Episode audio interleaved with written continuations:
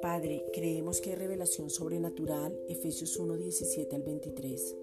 Creemos que tenemos una herencia porque la herencia es Cristo, Colosenses 1:12, que los ángeles actúan a nuestro favor, Salmo 103:20, que la sangre de Jesucristo nos limpió de toda maldad, Primera de Juan 1:7, que el cuerpo de pecado está destruido, Romanos 6:6, que ahora somos reyes y sacerdotes, Apocalipsis 5:10, que estamos en el nuevo pacto, Hebreos 8:6 que tenemos el ADN del Padre, que somos hijos amados, Efesios 5.1, y que somos los que vamos a trastornar el mundo, que aún desde casa predicamos, enseñamos y enviamos la palabra y los enfermos son sanos, las circunstancias cambian y vemos lo sobrenatural.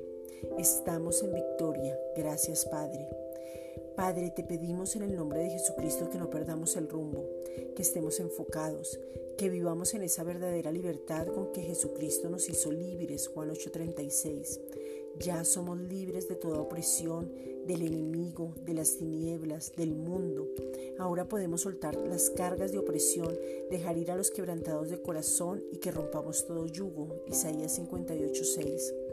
Padre, revélanos ese poder que nos habita, que nos da la capacidad para que muchos puedan ser verdaderamente libres por medio de Jesucristo y que podamos vivir en esa verdadera libertad sin retroceder, sin mirar atrás, dejando todo el pasado, estableciéndonos conforme al llamado y cumpliendo todo lo que tú has dicho sobre nuestras vidas. Padre, te pedimos en el nombre de Jesucristo que tengamos un corazón correcto y seamos guiados en todo por medio del Espíritu Santo. Romanos 8:14.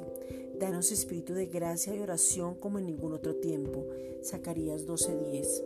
Gracias Padre.